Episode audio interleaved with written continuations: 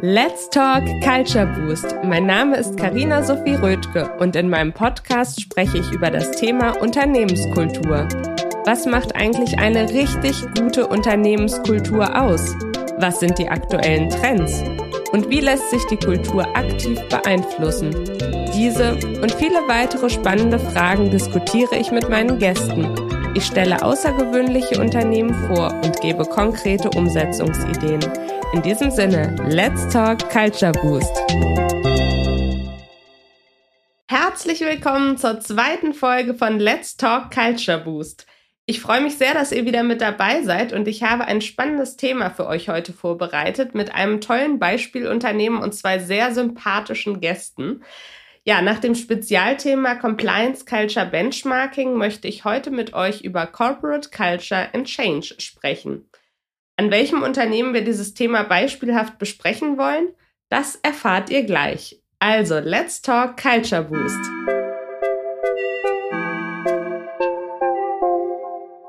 Jetzt kommt Werbung. Diese Folge wird präsentiert von Mira Burgund. Mira ist Personal Branding Fotografin aus Berlin und sie ist spezialisiert auf Business-Fotografie, bei der die Persönlichkeit der Unternehmerinnen und Unternehmer im Mittelpunkt steht.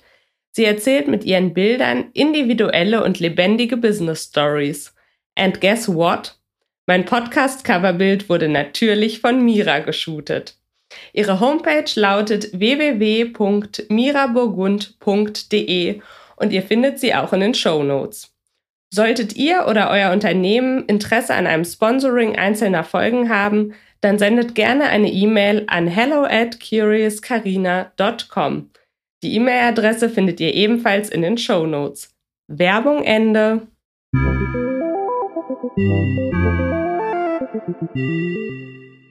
Das Thema dieser Folge ist Corporate Culture and Change.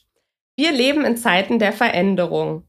Unternehmen müssen sich immer schneller auf neue Situationen einstellen und die Arbeitssituation dementsprechend anpassen. Ich habe ein tolles Beispielunternehmen dazu gefunden, über das ich heute mit meinen Gästen sprechen möchte. Es ist About You. About You dürfte den allermeisten hier bekannt sein. Es ist ein deutscher Internethändler, vor allem für Bekleidung mit Sitz in Hamburg.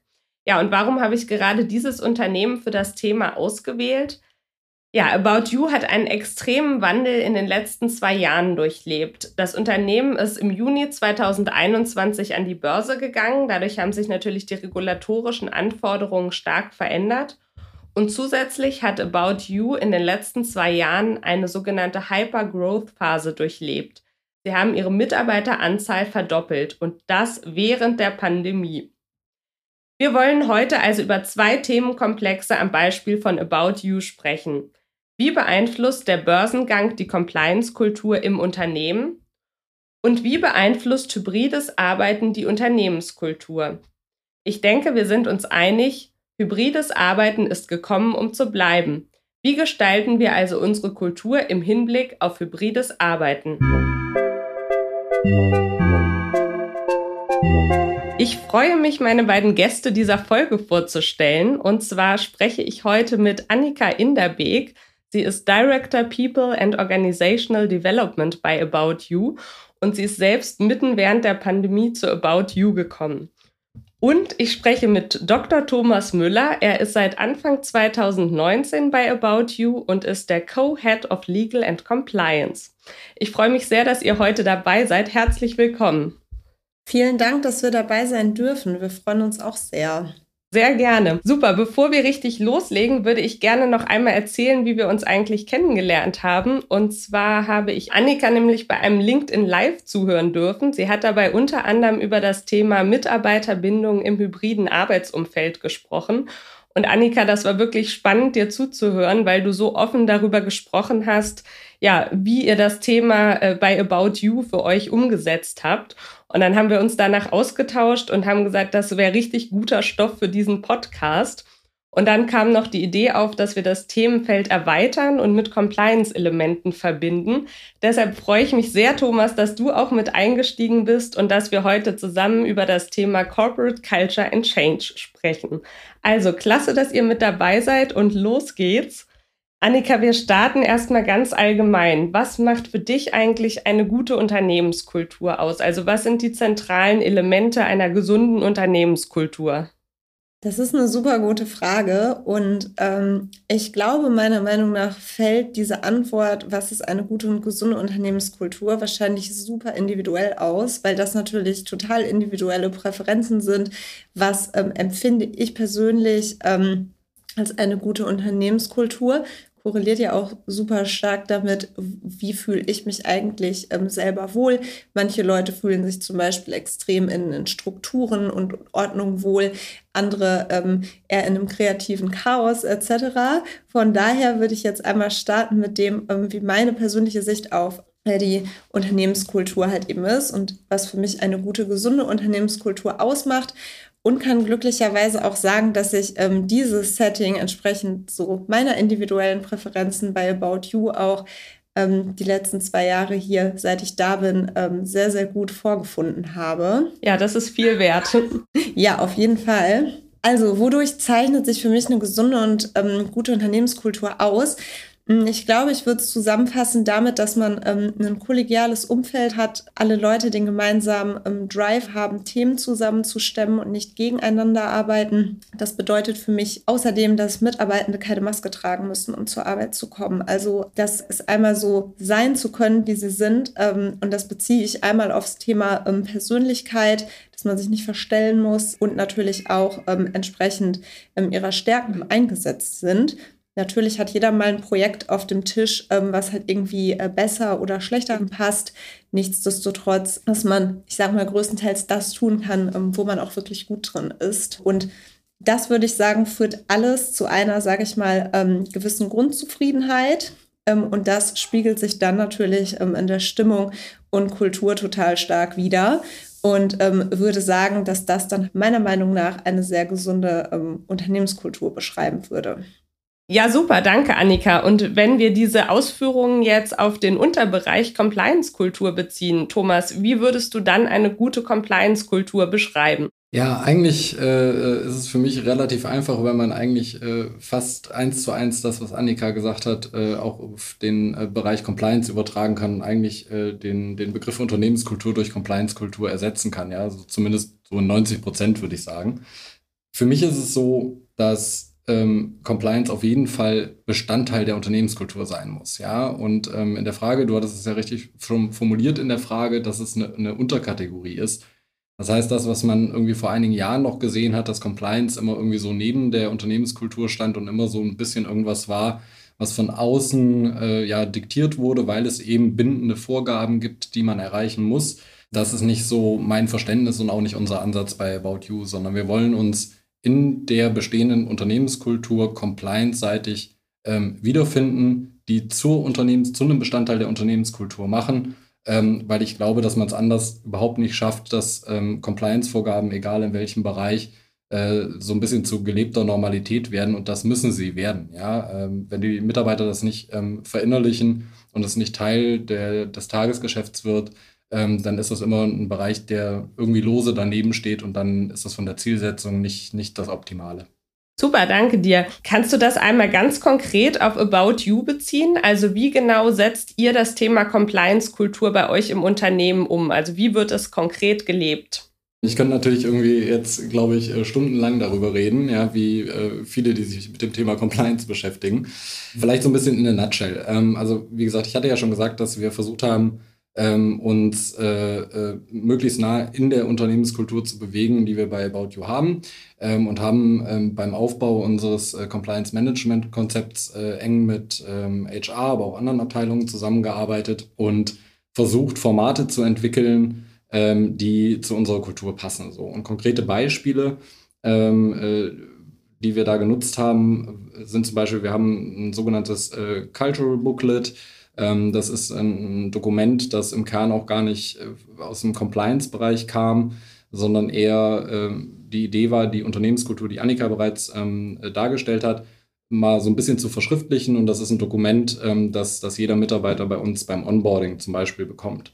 Und da haben wir gesagt, okay, das ist ja super. Ähm, warum machen wir da nicht eigentlich auch einen Teil zum Thema Compliance irgendwie rein? Ja? Und so ein Klassiker klassischer Bereich, den wir da reingenommen haben, ist halt äh, das Thema Anti-Corruption zum Beispiel, was äh, sehr gut zu dem Thema Unternehmenswerte allgemein ja auch passt. Also, dass wir da so den ersten Touchpoint haben, ohne dass wir jetzt eine formale Richtlinie oder irgendwie sowas ähm, äh, da in einem ersten Step äh, den Mitarbeiter äh, in die Hand drücken müssen. Das Thema Richtlinien haben wir natürlich auch. Da haben wir uns so ein bisschen versucht zu orientieren, was eine echte Herausforderung war, dass wir im Wording versucht haben, sehr nah an den Mitarbeitern zu sein. Ja, also wir nennen unsere Richtlinien, die es zweisprachig gibt, ähm, äh, Deutsch und Englisch, ähm, nennen wir im Deutschen zum Beispiel auch Guidelines. Es mag jetzt eine bana als banale Kleinigkeit klingen, aber der Begriff einfach ein bisschen positiver besetzt ist als irgendwie Richtlinie oder Arbeitsanweisung.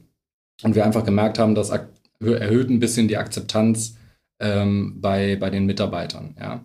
In den Richtlinien wird konsequent geduzt. Ja. Ich glaube, das ist jetzt auch keine Rieseninnovation, aber eine Kleinigkeit, die in der Kommunikation, in der Compliance-Kommunikation ähm, schon hilfreich ist, dass jemand auch mal so ein Dokument aufschlägt und wirklich liest, ja, und wir entsprechende Strukturen geschafft haben, dass die Leute sich damit beschäftigen können. Wir haben einen äh, internen Company Newsletter, äh, den sogenannten Waschzettel, wo wir eine spezielle Compliance, äh, ein spezielles Compliance-Kapitel haben, regelmäßig über Updates informieren. Das können neue Richtlinien sein, das kann aber auch mal äh, eine Gesetzesänderung sein oder ähnliches und äh, versuchen regelmäßig, also einmal im Monat, ähm, unseren Mitarbeitern äh, da ein bisschen Content zur Verfügung zu stellen. Weitere Themen, die wir versuchen umzusetzen, sind ähm, äh, neben dem Newsletter natürlich Trainings, die wir anbieten. Äh, da haben wir einen Mix äh, zwischen, zwischen virtuellen Trainings, aber auch Präsenztrainings jetzt seit neuestem Jahr. Äh, das Thema war natürlich so ein bisschen Corona-bedingt, dass wir viele Trainings nur virtuell machen konnten, versuchen jetzt aber wirklich auch wieder in Präsenztrainings zu gehen weil wir einfach merken, dass es äh, ein direkter Kontakt und mit den Leuten zu sprechen ist einfach irgendwie wesentlich sinnvoller. Wir machen FAQ-Sessions, das ist jetzt so ein kleiner Spoiler, weil das innerhalb des Unternehmens noch gar nicht kommuniziert ist. Ähm, dass wir jetzt anfangen werden, ähm, einmal im Monat so eine Legal and Compliance Session zu machen, äh, wo wir einen halben Tag ja, in, in, einem Besprechungsraum sitzen, Leute sich Slots buchen können zu allen möglichen Themen, die eben äh, eine Legal- oder Compliance-Komponente haben und dann in so 15-Minuten-Sessions ähm, mit äh, verschiedenen Ansprechpartnern aus meinem Team sprechen können. Das testen wir jetzt einfach mal in der Hoffnung, ähm, dass, wir, dass wir das Thema noch ein bisschen sichtbarer machen können und viele kleine Fragestellungen dann auch im direkten Dialog klären können. Daneben haben wir natürlich irgendwie die Klassiker, die man aus dem Compliance äh, Communications Bereich kennt, Poster, insbesondere im IT-Sec-Bereich, also IT-Security, äh, regelmäßig Sicherheitskampagnen. Das ist für uns als Online-Unternehmen natürlich ein, ein zentraler Compliance-Bereich, ähm, wo wir Informationsposter haben, äh, verschiedene Sicherheitskampagnen machen äh, und immer wieder versuchen, ich traue es mich fast nicht zu sagen, aber auf eine coole Art und Weise äh, Touchpoints zu schaffen ähm, äh, zwischen den Mitarbeitern und Compliance. Ja, und äh, wir hatten ja in der Einleitung schon angesprochen, ihr seid ja im letzten Jahr auch an die Börse gegangen. Ähm, inwieweit hat denn das eure Unternehmens- oder eure Compliance-Kultur verändert? Also haben sich daraus neue Herausforderungen ergeben? Ähm, wie sieht das aus? Ja, definitiv. Also ich würde sagen, ähm, also unser Börsengang es war ja so ein knappes Jahr, dass wir Zeit hatten, ein bisschen weniger sogar. Das heißt, wir hatten eine große Herausforderung, was, was die zeitliche Komponente angeht. Ähm, wir haben, was das Thema Compliance angeht, natürlich jetzt nicht irgendwie auf der grünen Wiese angefangen. Aber sage ich mal, der Sprung von der GmbH zur börsennotierten SE, da hat man schon einen, einen Weg zu gehen. Und die größte Herausforderung, die wir hatten, war tatsächlich in der Geschwindigkeit, ja, eine Compliance-Struktur zu schaffen und eine Com Compliance-Kommunikation zu schaffen, die einfach die Mitarbeiter nicht überfordert. Ja. Ähm, dazu kam natürlich noch Corona, das heißt, hatte ich ja schon gesagt, äh, wir waren sehr ähm, virtuell getrieben, was kommunikativ das Ganze nicht äh, wesentlich einfacher gemacht hat. Und äh, natürlich gibt es eine Veränderung, also insbesondere in formaler Hinsicht. Wir äh, dokumentieren viel mehr, ähm, Entscheidungsprozesse werden äh, deutlich mehr dokumentiert als noch zu GmbH-Zeiten. Es gibt deutlich mehr Richtlinien, aber auch Arbeitsanweisungen. Äh, wir haben unser Whistleblowing-System äh, noch, ähm, noch mal erweitern müssen und mit den ganzen kapitalmarktrechtlichen Anforderungen kam natürlich auch ein komplett neuer Themenbereich dazu, den das Unternehmen so äh, bis zu diesem Zeitpunkt eben auch nicht kannte, logischerweise. Und das war ähm, in der Zeit schon äh, eine Herausforderung, die wir, glaube ich, aber ganz gut äh, gemeistert haben. Und insgesamt würde ich sagen, dass das Thema Compliance deutlich sichtbarer geworden ist. Ja, spannend. Da habt ihr wirklich bewegte Zeiten hinter euch. Aber das ist ja auch genau der Grund, warum wir About You für dieses Thema ausgewählt haben. Ähm, Annika, ich würde gerne noch mal über das Thema Mitarbeiterbindung sprechen. Es ist ja immer wichtiger, gute Mitarbeiter nicht nur zu finden, sondern wenn man sie einmal gefunden hat, sie auch zu halten. Wie kann man denn eine Mitarbeiterbindung erreichen? Also wie schafft man es, dass, dass sich Mitarbeiter mit dem Unternehmen identifizieren? Ja, da sprichst du einen ganz wichtigen Punkt an und ich glaube auch eine der, ich sag mal, Kern-HR-Herausforderungen der aktuellen Zeit ähm, ist das Thema ähm, Fluktuation, Identifikation und jetzt gerade in dieser Post-Covid-Umgebung ähm, das Ganze halt wieder neu zu schaffen und, und, neu zu denken. Thema, warum identifiziert sich eigentlich ähm, jemand mit dem Unternehmen? Ähm, ich glaube zuerst einmal, neben dem kulturellen Aspekt, auf den ich gleich nochmal kommen würde, ist das Thema ähm, eine generelle Identifikation sollte, finde ich, da sein. Ich glaube, das nächste Thema ist tatsächlich der sehr, sehr wichtige Part, ist die Identifikation über die Unternehmenskultur. Also wirklich, wie ist das Klima innerhalb des Unternehmens, im Team und auch natürlich ähm, mit der jeweiligen Führungskraft. Ähm, hier merkt man es natürlich auch ganz schnell, ähm, dass Mitarbeitende vielleicht in total coolen Unternehmen arbeiten, aber ähm, halt eben, sag mal, ähm, wenig Match mit äh, der direkten Führungskraft etc. haben und dann einfach ähm, nicht so, ich sag mal, derartig identifiziert und gebunden sind an das jeweilige Unternehmen, weil da dann der Match, die Stimmung etc. im Team nicht so ganz gegeben ist. Von daher ähm, würde ich sagen, die Identifikation passiert über das, arbeite ich halt eigentlich im Einklang mit meinen eigenen Werten und ähm, fühle ich mich in der Unternehmenskultur, in meinem Team, mit meiner Führungskraft halt ähm, gut aufgehoben. Und dann gibt es natürlich noch ja, sogenannte Hygienefaktoren, wo ich sage, wenn man jetzt die ersten beiden Faktoren positiv gegeben hat und alles stimmt, dann sind da noch Hygienefaktoren, die müssen auch gegeben sein. Also ein Beispiel, passt die Bezahlung für jemanden, ähm, passt, weiß ich nicht, sehr, sehr wichtig, gerade die Remote Work Policy, der Standort etc. Passt das alles? Diese Faktoren werden jetzt nicht, ich sag mal, die, die unfassbare Identifikation auslösen. Nichtsdestotrotz wenn diese Faktoren nicht gegeben sind, führen diese halt wieder ähm, zu Unzufriedenheit und können auch Fluktuation begünstigen. Ja, du hast es ja schon angesprochen. Also die Mitarbeiterbindung oder die Maßnahmen, die darauf abzielen, die sind ja ähm, durch die Pandemie und durch das Arbeiten im Homeoffice nicht gerade leichter geworden, sondern eher erschwert worden. Ähm, inwieweit müssen sich denn Unternehmen jetzt umstellen, um aufgrund des hybriden Arbeitsumfeldes trotzdem noch eine Identifikation mit dem Unternehmen erreichen zu können? Also da findet definitiv oder muss eine Umstellung ähm, stattfinden. Bei manchen Unternehmen natürlich ähm, stärker und bei manchen ähm, weniger stark. Aber was genau ist eigentlich so der Punkt, den ich sehe, der ähm, wegfällt und wo eine solche Umstellung halt erfolgen muss? Vor der Pandemie ähm, in Unternehmen, die halt primär im Office gearbeitet haben, was bei uns auch der Fall gewesen ist. Die Tatsache, wenn ich jetzt auf About You schaue, wir haben unser Headquarter in Hamburg, haben wir noch einen Standort in Berlin, ähm, wir haben einen weiteren Standort hier in Hamburg, unser Fotostudio ähm, und noch Stores. Nichtsdestotrotz konnten wir vor der Pandemie sagen, dass halt, ich würde sagen, 90 bis 95 Prozent unserer Mitarbeitenden hier an einem Standort versammelt gewesen sind. Bedeutet, man kann die Kultur wahnsinnig gut erlebbar machen durch die Stimmung im Office, durch informellen Austausch an der Kaffeemaschine beim Lunch. Man hat halt den Luxus, relativ einfach auch Events zu schaffen, beispielsweise gemeinsame Afterworks anzubieten, um halt hier einfach ähm, auch eine persönliche Identifikation zu schaffen und dafür zu sorgen, dass sich die Leute wohlfühlen. Im hybriden Umfeld ist das natürlich anders.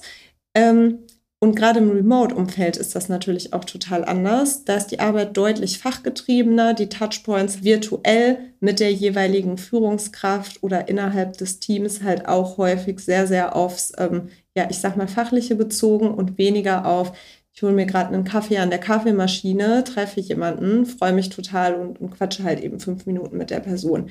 Das fällt alles weg. Und deswegen müssen Unternehmen natürlich da kreative Lösungen finden, ähm, solche hybride Arbeit halt eben gut zu gestalten, ähm, mit verschiedenen Formaten, Möglichkeiten halt immer ähm, wieder zu spielen, um ähm, einen solchen Austausch zu ermöglichen. Beispiele, wie machen wir das zum Beispiel bei About You gerade? Ähm, wir haben eine Remote Work Policy bei uns Und ähm, bei uns sieht die wie folgt aus. Montags und Freitags haben wir ähm, mobiles Arbeiten.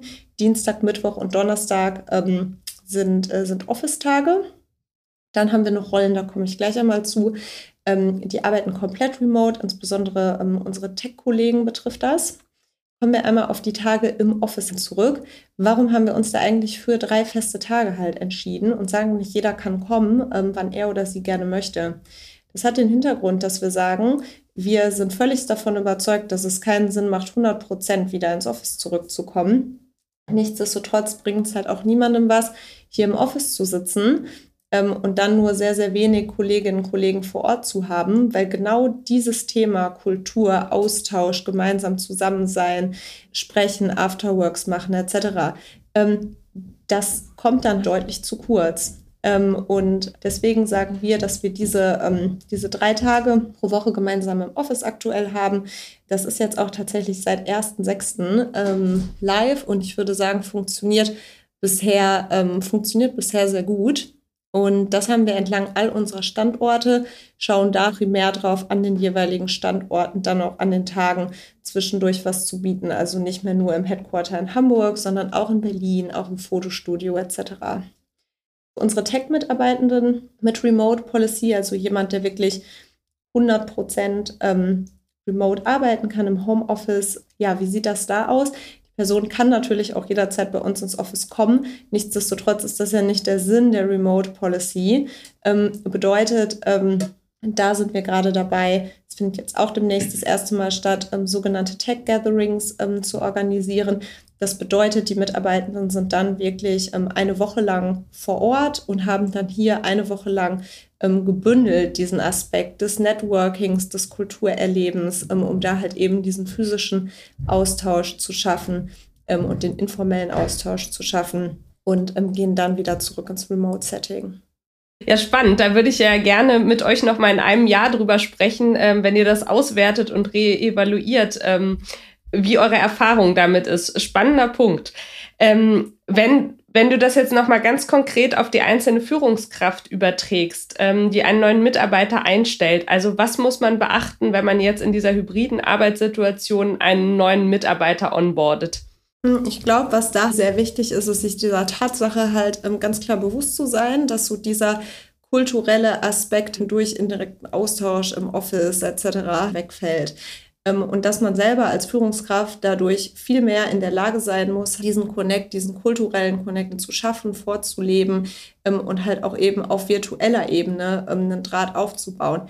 Ich finde, das fängt zum einen bei Kleinigkeiten an, dass man sich vielleicht nicht ins Meeting einwählt und ähm, nur Guten Morgen sagt und dann direkt ins Fachliche halt überspringt, sondern vielleicht auch einfach mal fragt, wie es dem Gegenüber geht, ähm, wie gerade so die Stimmung ist, was gerade so im Umfeld passiert, etc.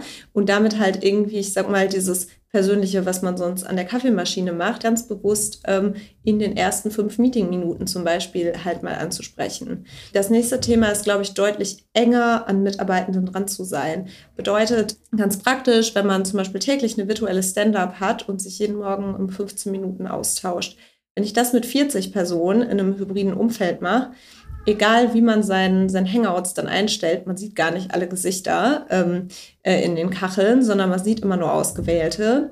Und ähm, es ist überhaupt nicht in der Lage, oder man ist an der Stelle überhaupt nicht in der Lage zu sehen, geht es den Leuten gut? Ähm, merke ich, irgendjemand wird gerade über die letzten Wochen stiller, etc das führt dann dazu, dass man halt häufig schneller Leute verliert und Themen nicht bemerkt. Was wäre dann, ähm, was wäre dann ein ganz konkreter Vorschlag, wirklich auf die Führungsspannen zu achten? Wie groß schneide ich die Teams beispielsweise, mit denen ich spreche? Müssen 40 Leute ähm, in dieser Stand-up sein? Oder macht es halt ähm, Sinn, diese halt eben beispielsweise zu schneiden, nochmal in Subteams zu sprechen? Das sind, ähm, das sind ganz konkrete Vorschläge, die ich da sehe. Nichtsdestotrotz lässt sich eigentlich zusammenfassen, das ganze Thema Remote Leadership äh, für Führungskräfte ist ähm, definitiv ein anderes, als das physisch zu machen, kommt mit neuen Herausforderungen und ähm, ja, man muss näher an den Mitarbeitenden dran sein. Man muss deutlich stärker kommunizieren. Ja, genau. Also das ist ja die Perspektive der Führungskraft. Und Thomas, jetzt geht der Ball wieder zu dir rüber. Gibt es denn auf Seiten der Geschäftsführung auch neue Anforderungen, die sich äh, aus diesen veränderten Zeiten ergeben? Also was sind die Anforderungen, dass die Geschäftsführung ja die Mitarbeitenden jetzt in dieser Zeit tatsächlich erreicht? So unter dem Stichwort Tone from the Top. Ich würde es nicht als neue Anforderungen äh, bezeichnen, weil also die Anforderungen gab es schon immer in, in jeglichem Umfeld und zu jeder Zeit. Ähm, aber die Herausforderungen, die sich daraus ergeben, diese Anforderungen zu erfüllen, die sind eben neu. Und äh, wie Annika richtig gesagt hat, also auch äh, bei der, der Kommunikation äh, des Vorstands Richtung, Richtung Mitarbeiter oder über uns Richtung Mitarbeiter müssen wir natürlich äh, äh, hybrid werden, ja, ähm, oder sind hybrid. Ähm, denn das Ziel ist klar, ich muss äh, einfach alle Mitarbeiter in bestimmten Themenbereichen lückenlos erreichen. Und äh, da hat man halt zwei Herausforderungen. Einmal, ähm, dass vieles ja sehr digital geworden ist, insbesondere jetzt auch bei, bei Mitarbeitern, die remote arbeiten, ähm, die wir tatsächlich persönlich nicht erreichen können. Ja, also natürlich äh, können wir sie zu Schulungen oder sowas einladen, ähm, aber da stehen uns eigentlich nur digitale Kanäle zur Verfügung. Und auf der anderen Seite ähm, äh, versuchen wir das Ganze aber natürlich irgendwie auch noch in einem, ich, ich sage jetzt mal, analogen äh, Format oder ähm, analogen Kommunikationsmitteln äh, zu schaffen. Ähm, und das ist eine neue Herausforderung, weil es einfach äh, in der Kommunikation neu gedacht und neu entwickelt werden muss, damit man keinen übersieht, ja, um es ähm, mal relativ einfach zu sagen. Und ähm, ein Punkt, den, den ich persönlich so ein bisschen sehe, ist, dass wir eine ziemlich große Herausforderung haben, so kommunikative Hürden abzubauen. Also ein Mitarbeiter, der, äh, weiß ich nicht, ein Geschenk bekommen hat und eine Frage dazu hat, ob er ein Geschenk behalten darf oder eine Einladung zu einem Essen annehmen darf, der stellt die Frage leicht eher mal persönlich, wenn er irgendwie im Büro vorbeikommt. Die Hürde aber vielleicht eine E-Mail zu schreiben an, sage ich mal, einen anonymen E-Mail-Verteiler, äh, an irgendeine Compliance-E-Mail-Adresse oder ähnliches, die ist, glaube ich, schon ein bisschen höher, insbesondere wenn man die Leute noch nie irgendwie persönlich getroffen hat. Also das ist zumindest so ein bisschen unsere Erfahrung. Ähm, deswegen, und das habe ich jetzt so ein bisschen aus dem Gespräch gerade auch mitgenommen, wenn ich über unsere Live-Session ähm, äh, mit äh, Legal und Compliance vorhin gesprochen habe, vielleicht machen wir die auch nicht nur Präsenz, sondern ähm, auch nochmal online, ja. Ich finde es trotzdem super, dass wir das machen, weil ich finde, es macht das ganze Thema Legal und Compliance ähm, einfach ultra nahbar. Ich finde, das ist es bei uns schon, wenn ich das mit anderen Arbeitgebern vergleiche. Nichtsdestotrotz ähm, finde ich, pusht es das nochmal und ich finde es total super, dass ähm, ihr damit startet. Jetzt haben wir viel über Herausforderungen gesprochen, speziell auch für die Compliance-Kultur. Gibt es denn andersherum auch Chancen, die sich aus der neuen Situation für die Compliance-Kultur ergeben? Ja, definitiv. Also jede Herausforderung ist ja auch immer Chance, ja. Ähm, und sagen wir so, durch den, durch den Börsengang ähm, ist das Thema, wie gesagt, ja deutlich sichtbarer geworden und das sehe ich als echte Chance. Ja, also ähm, wenn man sich andere Unternehmen anguckt, die, sage ich mal, nicht so ein großes Projekt hatten wie wir während des IPOs, äh, da sehe ich schon, das merke ich auch bei Gesprächen mit Kollegen, da ist es schon schwierig, äh, gewisse Themen einfach zu platzieren ähm, im Compliance-Bereich und das empfinde ich hier bei About You überhaupt nicht so. Also wir haben da eine sehr starke Awareness auf allen Ebenen und die Chance, die wir hatten durch den IPO, war einfach mal so eine komplette Bestandsaufnahme zu machen, einfach auch mal zu gucken. Also About You ist jetzt auch schon ein bisschen älter. Wir, wir haben ja, wie gesagt, nicht auf der grünen Wiese angefangen. Äh, wir waren ein Tochterunternehmen der, der Otto Group. Das heißt, es gab Compliance-Vorgaben, die natürlich aber aus dem Konzern entstanden sind. Äh, und der IPO hat uns äh, eine gute Gelegenheit gegeben, einfach mal zu gucken, ähm, äh, was davon passt eigentlich zu uns? Brauchen wir das? Äh, passt das vor allem nach vorne raus, auch noch, wenn wir börsennotiert sind? Äh, und das war eine echte Chance, weil äh, es, sage ich mal, der richtige Zeitpunkt war, gewisse Dinge einfach neu zu machen und auch ein bisschen äh, ja, in der Unternehmenskultur von About You, also im About You-Style, entsprechend umzusetzen. Und das ist eine, eine absolute Chance gewesen und äh, ist jetzt ein Thema, was nach vorne raus halt weiterentwickelt werden muss, natürlich. Aber das war äh, die größte Chance, die ich gesehen habe, ja. Ja, super. Äh, weil eure Ausführungen so praktisch und anschaulich sind, würde ich euch gerne nochmal nach konkreten Handlungsempfehlungen fragen. Also Annika, an dich die Frage, hast du konkrete Handlungsempfehlungen für Personen, die sich im Unternehmen mit Cultural Awareness beschäftigen? Ähm, ja, das, äh, überleg mal, konkret würden mir da drei Punkte, glaube ich, einfallen. Ähm, das allererste, um nochmal den Punkt aufzugreifen, ähm, dass sich in einer Unternehmenskultur wohlfühlen, was total individuelles ist, würde ich sagen, zum Start einmal definieren, wofür steht eine Unternehmenskultur eigentlich und wofür steht sie auch nicht. Und das Ganze dann super transparent ähm, zu kommunizieren und das nicht nur nach innen, sondern auch nach außen, um bereits halt eben im Bewerbungsprozess dafür zu sorgen, dass ähm, die richtigen Mitarbeitenden angesprochen ähm, werden. Ich finde für jeden, der da so ein bisschen ähm, Inspiration sucht, ich finde das Unternehmen am Markt, was das Allerstärksten gerade ähm, bereits macht auf den jeweiligen ähm, Career Pages auch, ist Netflix. Ähm, das finde ich ein wundervolles Beispiel dafür, ähm, für eine sehr, sehr klare Kommunikation, was das angeht. Dann das Thema ähm, Haltung hinterfragen. Sind die Maßnahmen, die ich mir in einer Unternehmenskultur überlege, ähm, werden die von der Geschäftsführung getragen? Also ist es den Geschäftsführern wirklich wichtig ähm, oder dem Vorstand oder der erweiterten Geschäftsführung, also wirklich den absolut obersten Führungsebenen, ist den Unternehmenskultur wirklich wichtig? Und dann als dritte konkrete Handlungsempfehlung würde ich sagen, Führungskräfte ganz gezielt als Multiplikatoren einsetzen. Je größer man wird, desto mehr man skaliert, kann nicht die Geschäftsführung oder HR das Auffangbecken sein und die einzigen sein, die solche Themen halt vorgeben oder treiben. Ich brauche Führungskräfte, die wirklich diese Werte in die Teams mit hineintragen und diese Kultur halt auch eben leben und erlebbar machen in ihren einzelnen Department-Teams, Subteams etc. Und ich glaube, das, ähm, das ist nochmal ein sehr, sehr wichtiges Thema, dass die ähm, Maßnahmen und, und Werte greifen und zum Leben erweckt werden. Ja, danke dir. Und Thomas, die gleiche Frage geht auch an dich. Hast du konkrete Handlungsempfehlungen für Compliance Officer oder Compliance Manager ähm, zur Gestaltung der Kultur in Zeiten des Wandels oder in sich verändernden Zeiten? Ja, ich glaube, das ist immer äh, ein bisschen schwierig, allgemeingültige Empfehlungen zu geben, weil Compliance ja natürlich auch immer stark branchenabhängig ist. Ne? Also wenn wir, äh, sag ich mal, Richtung Banken gucken, ist das mit Sicherheit was anderes als bei einem, bei einem Fashion-Unternehmen. Was ich aber glaube, was allgemein für alle Compliance-Verantwortlichen ähm, hilfreich ist, und viele machen das auch schon, ist, ähm, dass man, bevor man irgendwas im Compliance-Bereich macht, und egal ob es jetzt eine verbindliche Vorgabe ist, die wirklich hart umgesetzt werden muss, oder ob es äh, eine, eine, interne äh, Compliance-Regelung ist, die vielleicht über gesetzliche Vorgaben sogar hinausgeht.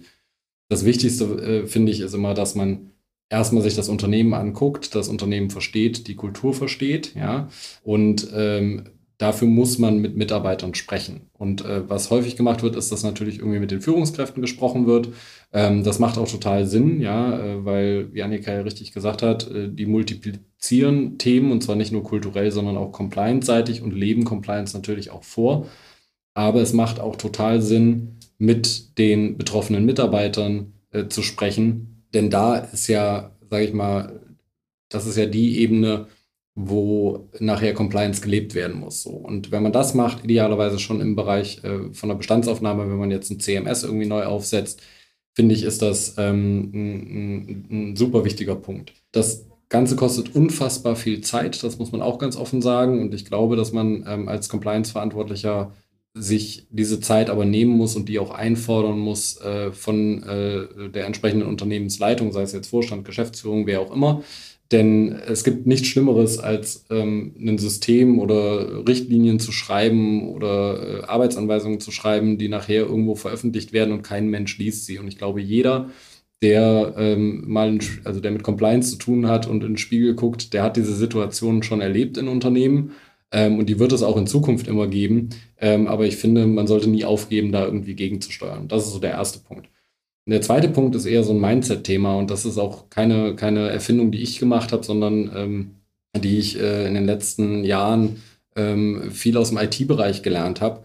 Und das ist so eher so ein Mindset-Thema, nämlich, dass ich glaube, dass man auch als Compliance-Verantwortlicher nicht immer den Anspruch haben sollte, jetzt so das perfekte System hinzustellen. Und ich stelle das halt einmalig auf und dann läuft das irgendwie.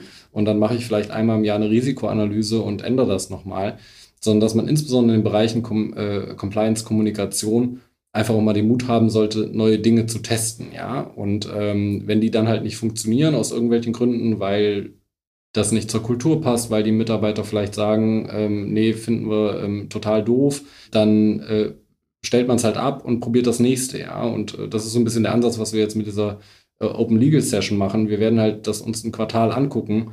Wenn das angenommen wird, dann wird es weitergemacht. Wenn nicht, dann macht man es eben nicht weiter. Das ist aber jetzt dann deswegen meines Erachtens kein Fehler gewesen, sondern man hat es einfach erstmal probiert und dann guckt man sich halt eine, eine andere Form der Kommunikation an oder eine andere Maßnahme ob die entsprechend ähm, besser funktioniert oder holt Feedback von Mitarbeitern ein und geht so ein bisschen iterativ vor, wie es halt im IT-Bereich eigentlich gang und gäbe ist. Ja, super. Ganz herzlichen Dank an euch beide, dass ihr an dieser Stelle nicht nur euer Wissen geteilt habt, sondern vor allem, dass ihr so offen darüber gesprochen habt, wie ihr diese Themen bei About You umgesetzt habt. Ähm, ihr habt uns wirklich spannende Einblicke in eure Unternehmenskultur und eure Compliance-Kultur gewährt. Und es ist interessant zu hören, wie positiv ihr mit diesen Veränderungen im Unternehmen umgeht. Ihr erinnert euch bestimmt noch, dass ich das letzte Interview mit einem Zitat von Peter Drucker beendet habe. Und wie es der Zufall so will, habe ich wieder ein Zitat von ihm gefunden, das zumindest zu den pandemiebedingten Veränderungen der Unternehmenskultur ganz hervorragend passt. Und zwar, The greatest danger in times of turbulence is not the turbulence, it is to act with yesterday's logic.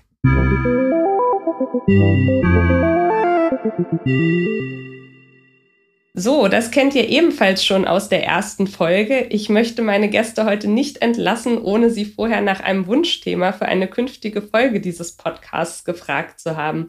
Annika, wie sieht es aus? Hast du eine Idee für ein gutes Thema oder für einen interessanten Gast?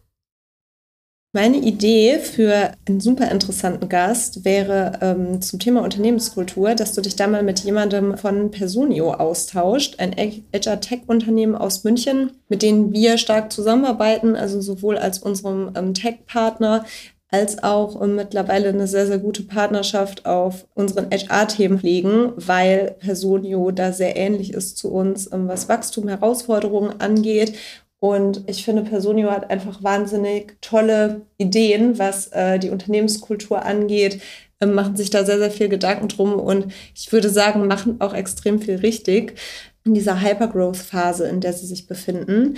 Und ähm, ich glaube, die werden ähm, sehr spannende Insights für dich haben. Ja, danke für diesen Tipp. Und äh, Thomas, die gleiche Frage geht auch an dich. Äh, hast du auch eine Idee für ein gutes Thema oder einen interessanten Gast? Zwei, wenn ich darf, ja. Ähm, also sehr äh, gerne. Spannendes Thema, was eigentlich tatsächlich nur entfernt was mit Compliance zu tun hat, ist äh, ähm, das Thema äh, vier Tage Arbeitswoche, ja, oder Arbeitszeit allgemein, finde ich, ist ein, ist ein hochspannendes Thema. Und das äh, Hamburger Unternehmen so ein Softwareunternehmen Nowhere, die haben vor kurzem eine, eine, Pressemitteilung rausgegeben, dass sie jetzt die Vier-Tage-Woche eingeführt haben. Das äh, finde ich ist ein extrem spannendes Thema. Und wenn wir mal so in den Compliance-Bereich äh, gucken, äh, finde ich Adidas ein unfassbar spannendes Unternehmen. Ähm, und äh, wir haben das, was man öffentlich zugänglich sieht, äh, was die Compliance-Kommunikation angeht, haben die das schon ziemlich cool gemacht. Ja, das hat mir sehr gut gefallen. Die haben ihren Code of Ethics äh, so ein bisschen äh, in so einer Sportlersprache geschrieben und sprechen halt von Teams viel und dann so ein bisschen wie so ein Regelwerk. Das äh, sieht schon extrem äh, gut aus. Ähm, ich glaube, das äh, ist auf jeden Fall ganz spannend, da mit jemandem von Adidas mal zu sprechen. Ja, super. Vielen Dank für diese Tipps. Herzlichen Dank. Ähm, das hat wirklich Spaß gemacht mit euch heute. Also noch einmal herzlichen Dank für diese Einblicke und für eure Offenheit. Vielen lieben Dank dir. Es hat sehr viel Spaß gemacht. Danke für die Einladung. Sehr gerne. Tschüss.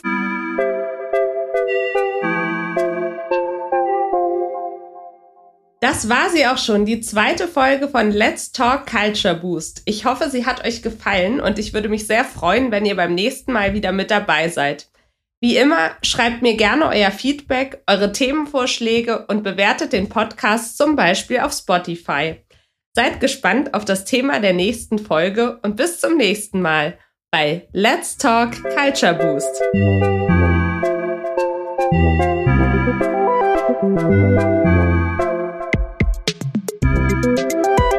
Thank you.